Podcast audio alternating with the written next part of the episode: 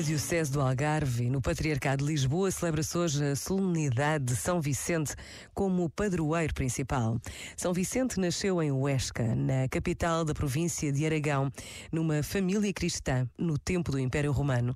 Morreu como mártir no contexto de mais uma perseguição aos cristãos no início do século IV patrono da Jornada Mundial da Juventude Lisboa 2023.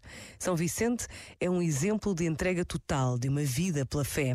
Para lembrar esta vida, basta a pausa de um minuto. Pensa nisto e boa noite. Este momento está disponível em podcast no site e na app.